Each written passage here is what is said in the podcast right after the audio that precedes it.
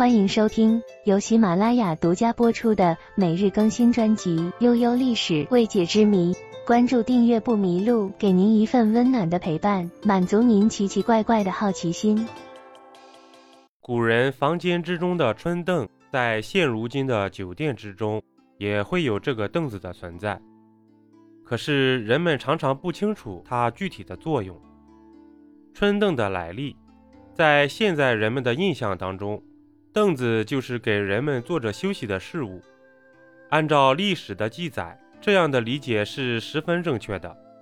那么，春凳的由来是什么？又有何特别之处呢？在春凳出现之前，人们没有任何的凳子使用，大多数人累的时候都是席地而坐。可是，席地而坐时间久了之后，自己的双腿就会感觉十分的麻木。所以迫切需要一种东西来改变这样的局面。直到秦汉时期，有一位木匠发明了一个凳子，取名为春凳。为何会取这样一个名字呢？主要就是因为凳子的木材选择。在初始时期，凳子是由春木制作而成，之后世人便用谐音将其称之为春凳。在古代的时候，一些大户人家都会有这样一个长凳。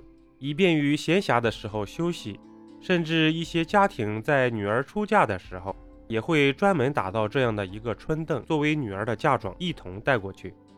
当然，春凳不仅仅是让人用来坐着休息的，它相对于现如今的一些凳子来说，多少偏长了一点，也具备一些其他的用处。相对于一些凳子而言，春凳比较长；相对于床而言，它又比较小。所以可以作为小孩的婴儿床，而关于春凳的其他用处，有一些人说是为了夫妻之间的生活准备的。对于这个作用，我们无从查知。但东西发明出来就是为了给人使用的，具体怎么用，用在什么地方，主要还是看个人吧。但这并不是春凳最初存在的意义。春凳源于东方。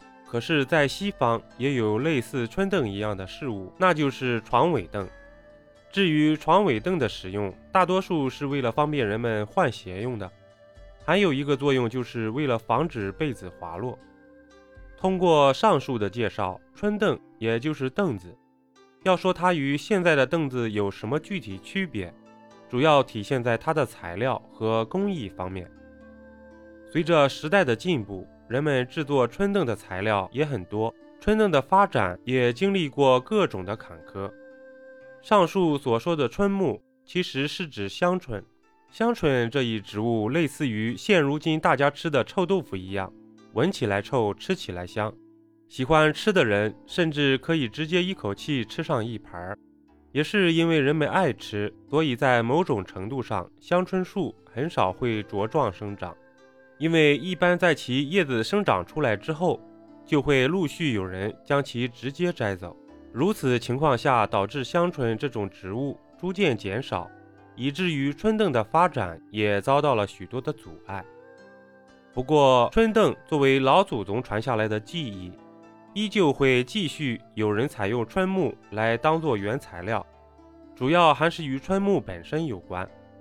首先，香椿木自身木质十分坚韧，花纹秀美，同时还防潮耐旱，在一定程度上可以加长其使用期限。再加上它含有一股淡淡的香味，用其所做出来的凳子美观耐用，还气味宜人。另外，因为春木相对来说比较罕见，再加上制作春凳的工艺又比较复杂，在某种意义上而言。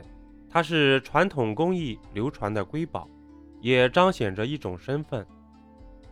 因此，在一些高档的酒店之中，人们却经常会看到春凳。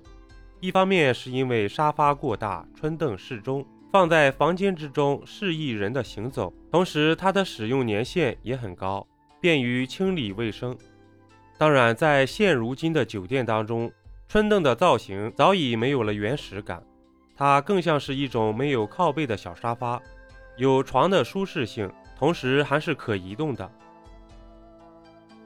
而在一些欧式风格的酒店，春凳的设计往往会变成一个床尾凳的设计，主要的目的自然不是使用感受，重点就在于审美以及视觉上的感受。对于寻常的家庭而言，大多数人们都会选择直接购买沙发，而不是去选择春凳。床尾凳和春凳类似，普通家庭之中是根本不会去考虑使用这样的家具，因为毕竟不是必需品，没有多大的必要。随着时间的积淀，人们对于古代文化的认知是停留在表面，甚至有人会将春凳误以为是伤风败俗的事物。古人常说“知其然，需要知其所以然”，不懂装懂，不仅是对他人的不尊重，而且还是对自己的不负责。这便是现代许多人对待古代文化的一种态度。对此，你有什么看法呢？本集播讲完毕，点个关注，订阅一下哦，下集我们不见不散。